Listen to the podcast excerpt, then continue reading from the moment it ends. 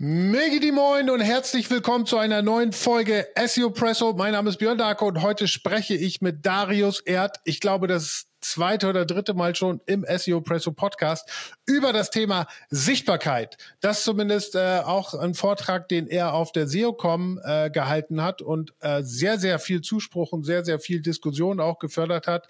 Wir sprechen über das Thema Sichtbarkeit, über die Kennzahl Sichtbarkeit äh, und, und vieles weiteres. Freue mich sehr, dass du da bist. Moin Darius. Moin Björn.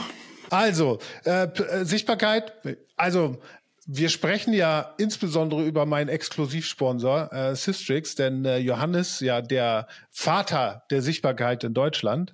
Ähm, wie kommt es, dass du dich jetzt äh, auf der SEOCom nochmal mit der mit dem Thema Sichtbarkeit auseinandergesetzt hast? Weil wir haben ja schon Sichtbarkeitsindex, wir kriegen ja schon die Kennzahl. Was bedarf es sozusagen da noch Neues zu, zu berichten? Ja, ich glaube, wir haben äh, ja einfach im Laufe der letzten Jahre definitiv immer mit dieser Metrik gearbeitet und äh, genau, sie taucht immer wieder auch in SEO-Reportings auf. Wir sprechen viel darüber und äh, ja, manchmal kommt es gerade, weil es in SEO-Reportings auftaucht, da auch mal gern zu nervigen Situationen. Und ich habe so den Eindruck gewonnen, dass Entscheider, vielleicht teils auch SEO-Manager eigentlich nicht ganz so richtig die Einflussfaktoren vom Sichtbarkeitsindex verstehen. Und im schlechtesten Fall führt es halt äh, dazu, dass Boni daran gekoppelt sind äh, oder uh. irgendwelche Agenturbeteiligungen oder ähnlich, ähnliches. Und ich glaube, dass das halt keine gute Idee ist. Und ähm, ja, deswegen habe ich gesagt, ich will mich damit einfach nochmal tiefer auseinandersetzen. Äh, Ausgangspunkt war tatsächlich auch die äh, SEO Campix im letzten Jahr äh, wo Johannes auf seinem Vortrag einfach äh, in seinem Vortrag ein bisschen was erzählt hat zu ähm, ja, Entwicklungen in der Suche und auf die auf ein zwei Fragen.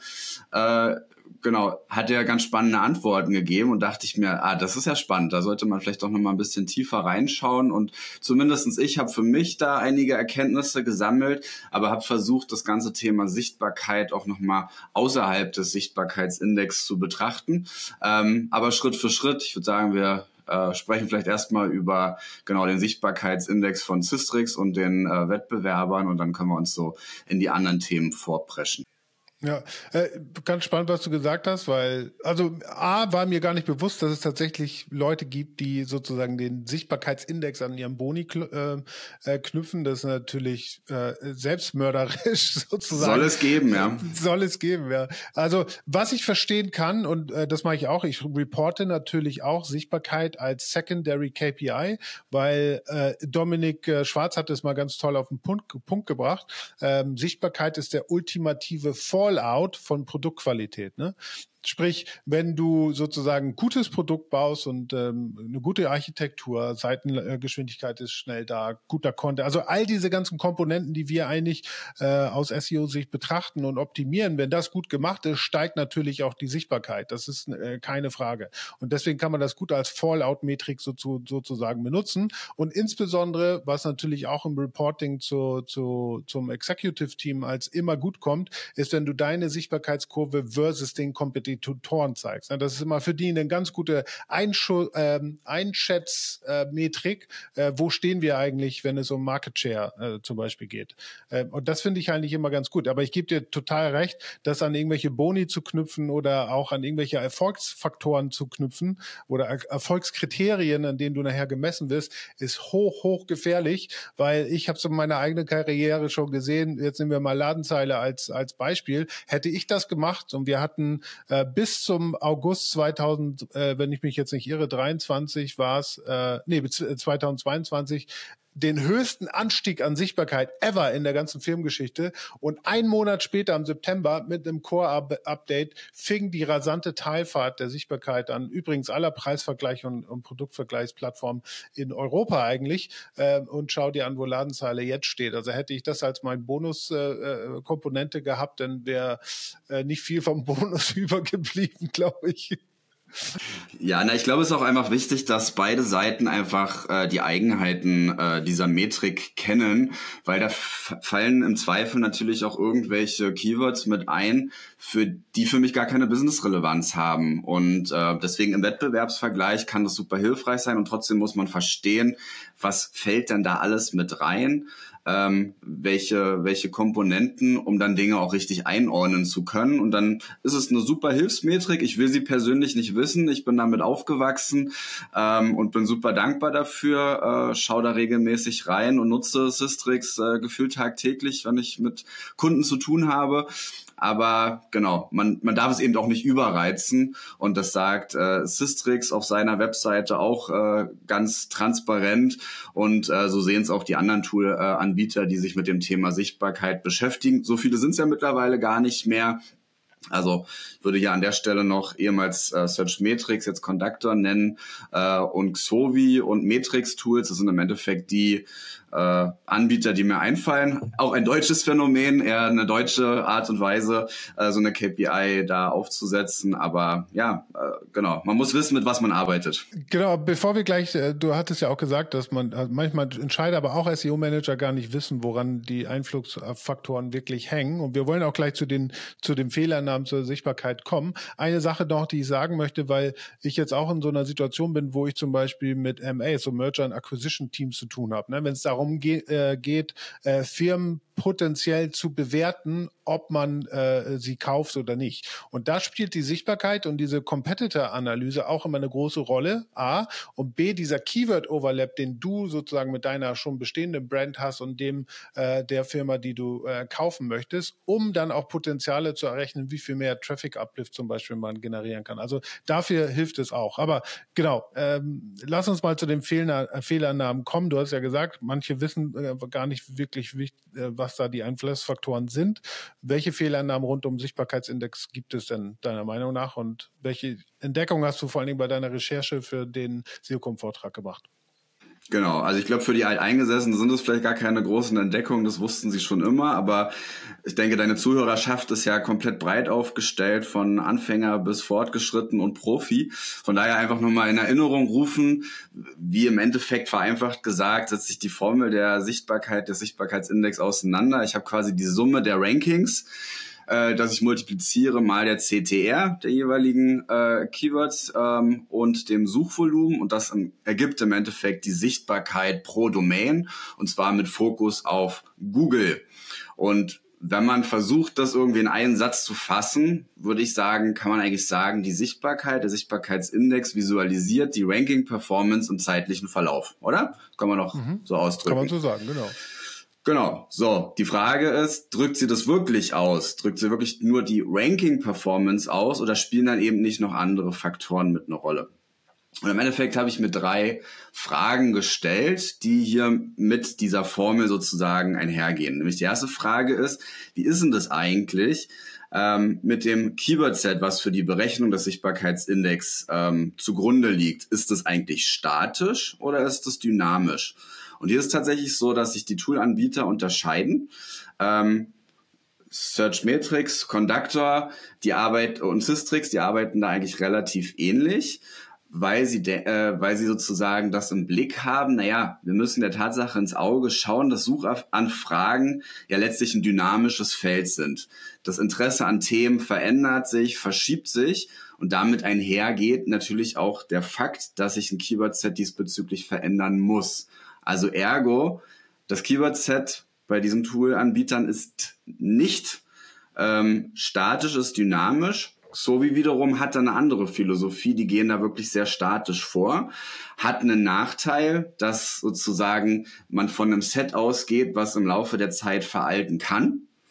Aber du hast natürlich viel klarer diesen Aspekt. Es wirklich, es ist dieses, diese, dieser, der Ranking Pool oder der, das Keyword Pool ist halt heute genauso wie vor etlichen Monaten oder Jahren. Muss man, glaube ich, an der Stelle wissen. Wobei das in der praktischen Situation vielleicht auch gar nicht so einen großen Unterschied macht, weil du natürlich eh auch Verschiebungen hast und Web und, und, und Webseiten haben natürlich auch Interesse daran, für aktuelle Themen zu ranken und nicht für irgendwelche Themen, die eh schon keinen mehr interessieren. Deswegen ist es vielleicht auch nur eine kleine Randnotiz, Aber wenn man es ganz genau nimmt, muss man halt sagen, wenn ich also für einen Keyword dauerhaft auf eins ranke, es aber an Relevanz abnimmt, kann es durchaus sein, dass meine Sichtbarkeit bei gleichbleibenden Ranking fällt. Muss man einfach wissen, auch wenn es nur eine Mini, ähm, Mini-Impact vielleicht in der Realität hat. Ja, also ich weiß äh, von Searchmetrics, ich weiß nicht, ob das jetzt immer noch so ist oder eben als Searchmetrics Hot Conductor. Es gab ja so zwei Bereiche. Einmal den, den, die Research Cloud, die wurde monatlich abgedatet, die, die Rankings. Und dann hattest du ja deinen Projektbereich, da wurden die Keywords wöchentlich äh, abgedatet. Grund ist einfach, weil du natürlich mit Millionen von Keywords, die du in der Datenbank hast, natürlich auch unheimlich viele Ressourcenkosten, die es gibt, würdest du das jetzt on the fly oder on ähm, äh, regelmäßig updaten. Ne? Und das war einfach so der Unterschied da. Bei Systrix weiß ich gar nicht, ich habe es jetzt gerade geguckt. Ich bin der Meinung, täglich, wöchentliche, monatliche Updates gibt es. Also die unterscheiden da dann auch nochmal. Alle Keywords bei Systrix werden mindestens einmal jeden Monat aktualisiert äh, und Suchvolumen wird jede Woche. Und die wichtigsten Keywords werden darüber hinaus jeden Tag aktualisiert. Genau, wobei ich zumindest in den Gesprächen mit Johannes das so verstanden habe, dass man hier vielleicht unterscheiden muss zwischen dem Keyword-Set, ähm, was man sozusagen im Tool, mit dem man arbeiten kann und die Basis für die Sichtbarkeitsberechnung. Also nicht alle Keywords, die ich in Systrix finde, sind ja für die Berechnung des Sichtbarkeitsindex zuständig. Ähm, da ist äh, sozusagen das ein ausgewählteres Set. Wenn ich es richtig in Erinnerung habe, sind es glaube ich eine Million.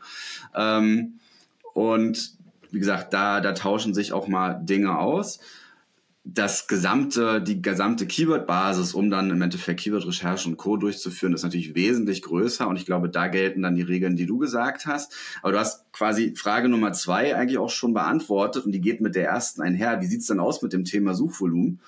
Auch da ist es natürlich so, dass hier äh, Systrix als auch Conductor diese Daten ändern, aber wohl nicht so habe ich es verstanden, so es mir mitgeteilt, nicht in so einem täglichen Verlauf, sondern immer mal wieder. Das ist vielleicht in gewisser Art und Weise eine Blackbox, aber auch da an der Stelle nicht hochdramatisch, weil Suchvolumenveränderungen sind in der Praxis immer fließend. Ja, ein iPhone älteren Modells zu einem neueren Modell äh, schwingt sozusagen ab und ein neueres Modell kommt dann wieder hoch. Das gleicht sich am Ende dann irgendwo auch Und ich aus. bin der Meinung, ohne hundertprozentig sicher zu sein, aber ich bin der Meinung, dass die Suchvolumendaten kommen ja von der Google Ads API äh, und die wird nur einmal Monat abgedatet. Also das heißt, du hast Suchvolumen immer nur aktualisiert einmal im Monat von Google und davon damals zumindest zog äh, Searchmetrics so Conductor äh, Suchvolumen.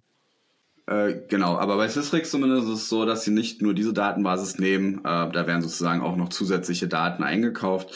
Ähm, genau. Und äh, dementsprechend hast du da sozusagen eh einen, also es ist ja überhaupt so ein Sichtbarkeitstool zu entwickeln, ist hochkomplex.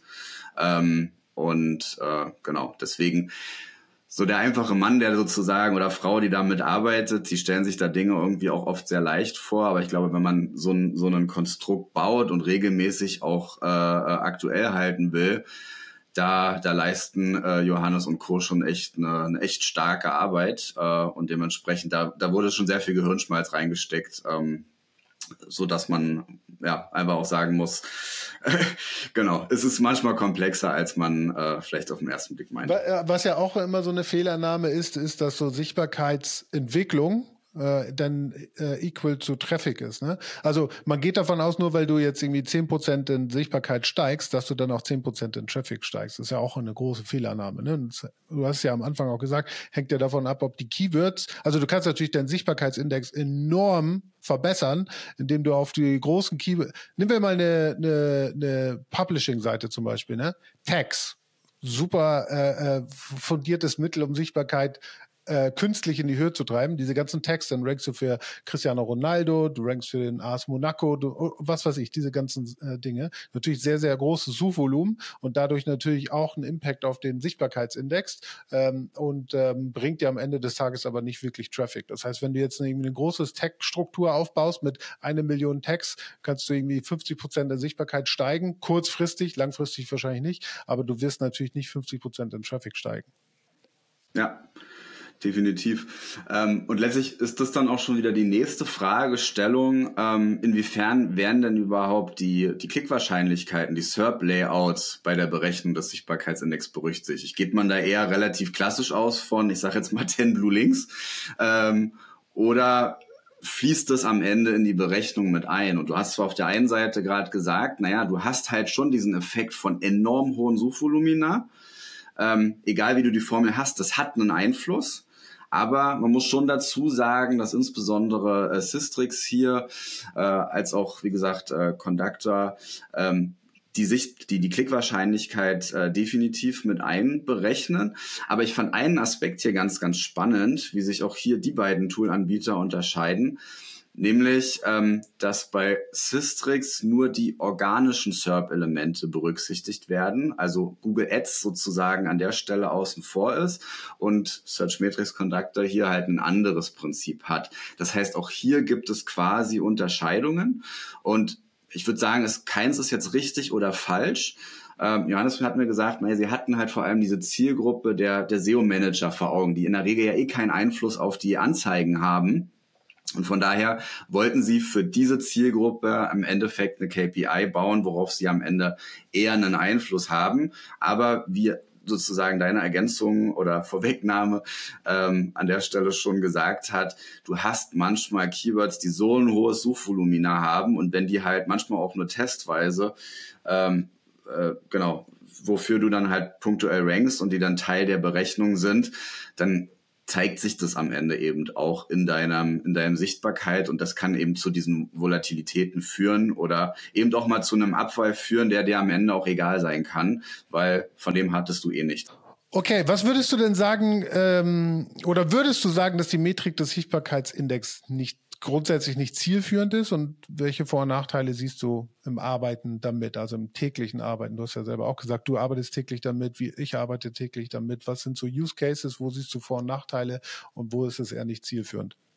Ja, also ich glaube, wie wir schon gesagt haben, ich finde es halt unglaublich wichtig, ähm, dass man die, die Stärken und die Grenzen ähm, ja letztlich von dem Tool der Wahl äh, an der Stelle kennt. Wie gesagt, bei mir ist es an der Stelle auch äh, Systrix. Äh, und was mir halt sehr gefällt, dass sie es transparent und äh, sympathisch auch auf ihrer äh, Webseite veröffentlichen. Ich denke, das kannst du in die Shownotes dann äh, bringen, systrix.de Sichtbarkeitsindex, äh, Schrägstrich Stärk minus Grenzen. Finde ich eine absolute Pflichtlektüre, wenn man letztlich mit dieser Metrik arbeitet äh, oder auch ein gutes Nachschlagewerk, wenn man mal irgendwie nicht mehr genau weiß, zählt da irgendwas mit rein oder nicht.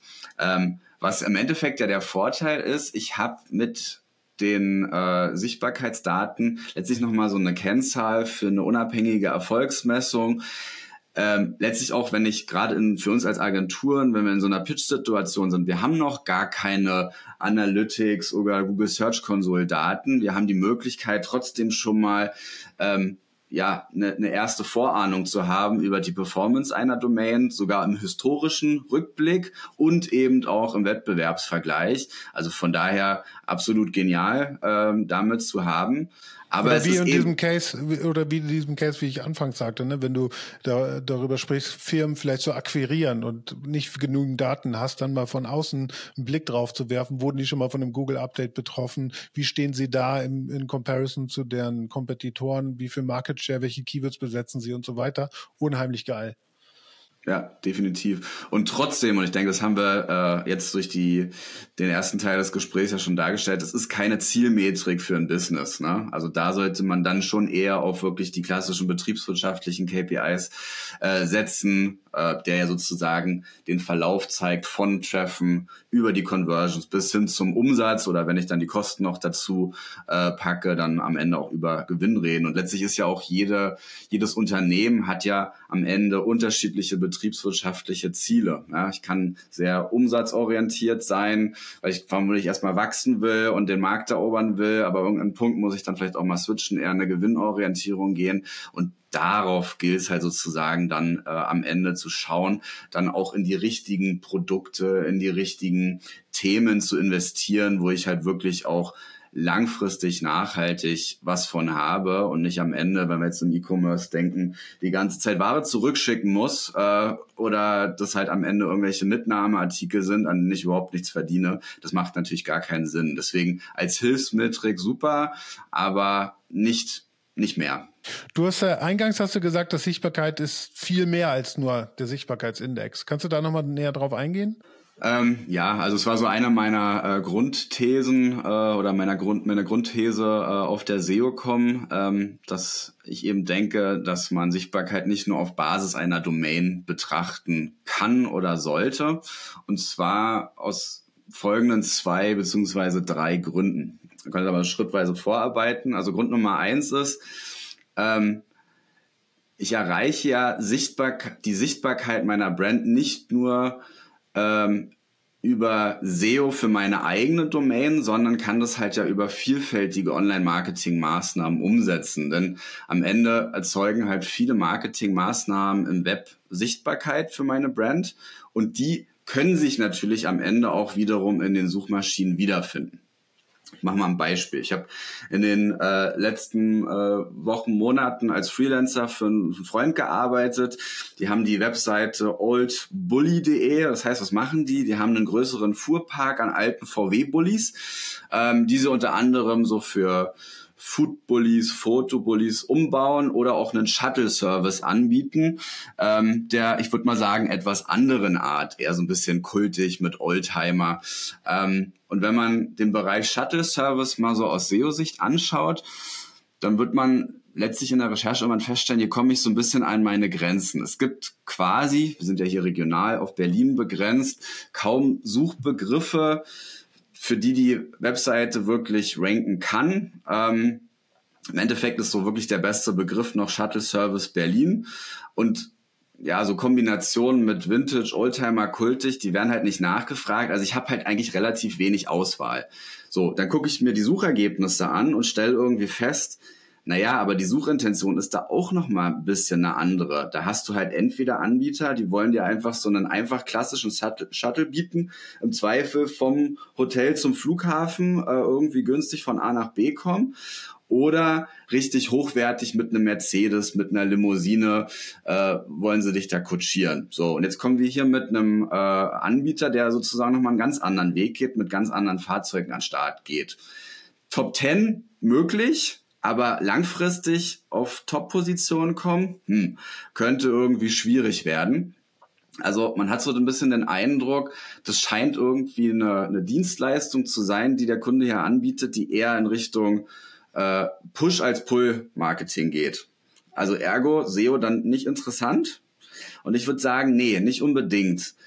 Beziehungsweise ist die Frage, wie man SEO definiert. Und ich würde es hier in dem Sinne etwas breiter sehen. Und ich hatte im Gespräch mit dem, mit dem Freund, mit dem Kunden gemerkt, ähm, na, was sind dann eure typischen Käufer? Oder was sind denn die Anlässe, warum man einen Shuttle-Service bei euch sozusagen bucht? Und was kam raus? Also Part 1 ist, Eventagenturen sind vor allem die Zielgruppe Nummer 1 und die fragen vor allem Old Bully Berlin an für sowas wie Firmenfeiern, ja, Sommerfeste, Weihnachtsfeier, Jubiläen, Konferenzen, was auch immer. Und was war für mich daraus die Folge? Naja, wir müssen im Endeffekt schauen, dass wir vielleicht eher dann auch für Suchanfragen wie Sommerfest Berlin, Firmenjubiläum Berlin, irgendwie sowas in dem Bereich ähm, unsere Marke platzieren. Und wenn wir ehrlich sind, das schaffen wir mit unserer eigenen Domain nicht. Guckst du dir die Suchergebnisse an, wirst du halt eher Listicles finden, wirst du halt eher Anbieter finden, die eine Vielzahl an Angeboten machen, wie man ein ähm, ja, Sommerfest zu einem Highlight werden lassen kann oder integrieren kann.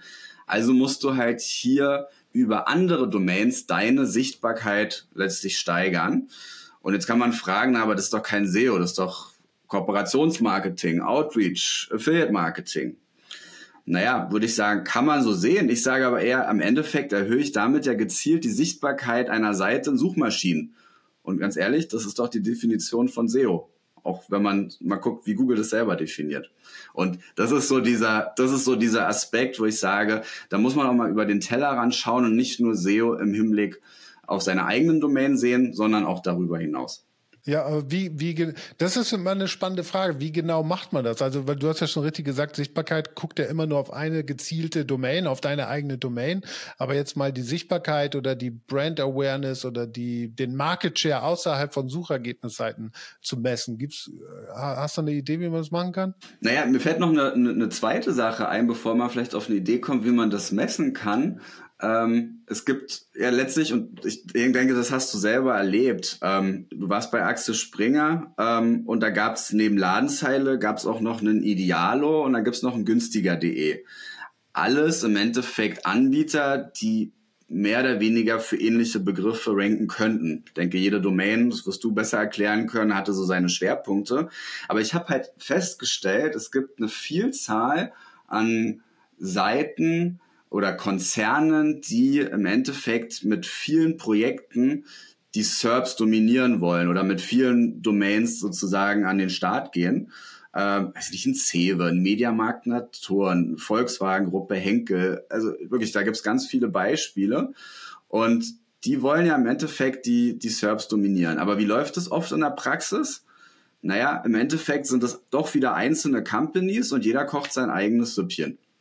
So, und wenn man das aber so übergreifend betrachtet, stelle ich mir die Frage, ist es dann wirklich schlau oder sollte man nicht auch mal aus einer übergreifend strategischen Konzernsicht auf die ganze Sache schauen und eben überlegen, ähm, genau, wie man hier Sichtbarkeit definiert. Vielleicht habe ich da irgendwie die Idee zu sagen, ich will halt im ersten Schritt vielleicht eher in die Breite äh, und sagen, okay, diese, dieses Projekt soll das Thema abdecken, das Projekt soll das Thema abdecken, aber im Laufe der Zeit, wenn das erfolgreich war, wirst du dann in Richtung Subdomination denken. Und da muss es irgendwie eine Art von Lösung geben, Metrik geben, Sichtweise geben, um Sichtbarkeit hier sozusagen vernetzt zu denken. Ähm, und da reden wir jetzt ja letztlich immer nur noch über Google. Es gibt ja da auch noch einen anderen Kosmos, wo man sagen kann, denkt man an anderen System. Aber ähm, einfach schon mal, wenn wir da bleiben. Ich weiß nicht, wie habt ihr das bei, bei Ladenzeile, bei Axel Springer gelöst? War das ja, also erstmal, äh, billiger.de gehört nicht zu Axel Springer, äh, meines Wissens. Günstiger, glaube ich, mal, Pre nee, Preis.de. Ah, Preis.de, Entschuldigung. Preis.de, genau. nee, macht, er, macht er nicht. Aber nee, also das wurde gar nicht großartig unterschieden. Also wir haben immer mal so Gespräche, also Malte und ich haben um, äh, mal so Gespräche über so einzelne Posten, wie jetzt zum Beispiel B-Waren oder irgendwie was war B-Waren und Second-Hand-Sachen gesprochen, ob, wir, ob man da nicht so ein bisschen absprechen will, wie wer was wie dominiert und so weiter. Aber ansonsten war das äh, erstmal so alles so sein, äh, jeder so seinen eigenen Garten und Preis.de war sowieso immer ähm, immer ein bisschen kleiner auch als Ladenzeile und Idealo sowieso und Ladenzeile ja auch nochmal kleiner als Laden äh, als, als Idealo und ähm, auch das Management hat immer gesagt, nö, also was sollen wir da absprechen? Wir macht einfach jeder, was er was er machen will. So, wir haben uns zwar einmal im Monat getroffen und äh, dann zu, zumindest mal versucht so ein bisschen, aber nee, äh, grundsätzlich nicht. Aber ich gebe dir total recht, dass natürlich auch von Konzernebene, wenn man das schlau machen würde, man natürlich, weil du schon richtig gesagt hast, die einen sind ein bisschen stärker, wenn es um preissensitive Themen geht, die anderen sind ein bisschen stärker, wenn es vielleicht um Fashion äh, Comparison und so weiter geht, dass nicht beide gleichzeitig auf dieselben Themen gehen. Also Ladenzeile jetzt nicht in Electronics investiert und da äh, jetzt irgendwie versucht äh, zu ranken für PS5, wo Idealo sowieso schon sehr, sehr, sehr stark ist. Und auf der anderen Seite natürlich auch Idealo versucht jetzt nicht für Nike Air Max Weiß für Frauen äh, zu ranken, sondern dass man das so ein bisschen ausgleicht. Aber das, das hat es äh, soweit erstmal nicht gegeben. Aber wäre natürlich schlau.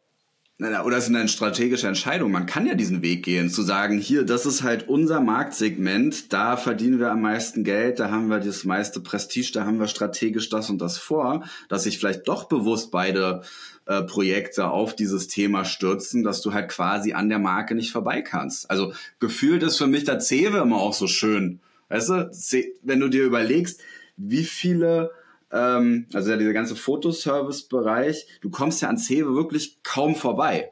So, und wenn du das aus so einer Gesamtperspektive siehst, auch im Hinblick auf das Thema Suchmaschinenoptimierung, dann kannst du halt am Ende auch sagen, naja, ob jetzt ein Pixum vorne rankt oder ein CW.de oder einer von, weiß ich nicht, äh, Foto Butni oder von DM, der, der Anbieter, ist mir vielleicht in dem Sinne zweitrangig, je nachdem, wie die Geschäftsmodelle dahinter sozusagen sind. Ähm, Hauptsache, ich trete insgesamt als Konzern wirklich dominierend da auf. Das, das finde ich halt spannende Diskussion. Jetzt, mich beschäftigt diese Frage natürlich auch sehr stark, weil wir äh, bei Aviv, äh, ja mit Real Estate Plattformen eine Menge auch oder jetzt ein White Label bauen und dann natürlich auch eine Menge äh, White Label für Subthemen bauen. Ne? Also sagen wir mal, wir haben jetzt, nimm, nimm jetzt Immowelt als Beispiel, ne? erstmal alle Häuser, alle Grundstücke, alle ähm, Wohnungen zur Miete, zum Kauf äh, oder äh, so weiter anzubieten. Und nachher könnte man daraus sozusagen Luxussegmente kreieren oder ähm, Poolhäuser oder toskanische Villen und so weiter und daraus so Subseiten bauen, die man dann sozusagen ähm, äh, in, die SERP mitlässt und äh, ganz normal von Google crawlen und, und indexieren und ranken lässt. Und da könnte man sich ja auch die Frage stellen, okay, macht das Sinn? Kannibalisiert man sich denn nicht innerhalb von einer Firma? Ähm, oder macht es mehr Sinn, da die starke Brand Immowelt zu nutzen, weil da viel mehr Power drauf kommt? Und das sind so Sachen, die, die muss man natürlich austesten. Ich bin aber ein großer Freund davon und kenne natürlich auch äh, äh, von anderen Firmen, die sehr, sehr erfolgreich mit diesem White Label ähm, Approach fahren und im Prinzip äh, ähm, Ranking stacken sozusagen ne, per Domain. Und am Ende landet das alles in eine Tasche, dann ist es eigentlich scheißegal. Ja, ja, und ich glaube, das ist halt mein Gedanke gewesen, als ich mich mit dem Thema auseinandergesetzt, dieses, diese Denkweise zumindest mal zuzulassen. Ähm, also auch letztlich den Mitarbeiter, die Mitarbeiterin, die in so einem Konstrukt arbeiten, einfach an der Stelle auch mal zu kitzeln und zu sagen, denk mal jetzt nicht für das Projekt, wo du gerade angestellt bist, sondern denk mal für das für das größere Gebilde. So und dann fängst du halt auf einmal an, äh, nicht Geld für Dinge auszugeben, wo du eigentlich eh als Konzern schon vorne bist. Also wie bescheuert wäre das, wenn ich die ersten drei Platzierungen für Fotobuch habe und Platz drei, da sitze ich jetzt da und sage, ja, ich will unbedingt auf eins. Das ist halt unser Prestige-Keyword Fotobuch. Da würdest du aus einer Konzernsicht sagen, nee, ganz ehrlich, lass bleiben, lass eher gucken, dass wir andere Themenfelder nochmal zusätzlich erobern oder, oder ähnliches. Oder man muss sich zumindestens absprechen. Und das ist ja das, was oft fehlt. Unter den Marketingdisziplinen oder in so einem Konzernkonstrukt, unter den Projekten miteinander ins Gespräch kommen. Wie wollen wir es dann handhaben? Voneinander lernen, miteinander die Welt erobern. Ja, totale Weltherrschaft. Okay, ich denke, wir sind am Ende. Äh, Darius war auf jeden Fall eine super coole Unterhaltung. Ich denke, das ist ein Thema, da könnte, könnte man sich ja stundenlang drüber unterhalten. Und äh, man könnte dann natürlich auch noch Sichtbarkeitsvertreter mit rein. Wir sollten vielleicht die Diskussion nochmal mit Johannes weiterführen. Ich denke, der hat da auf jeden Fall noch eine andere Meinung zu.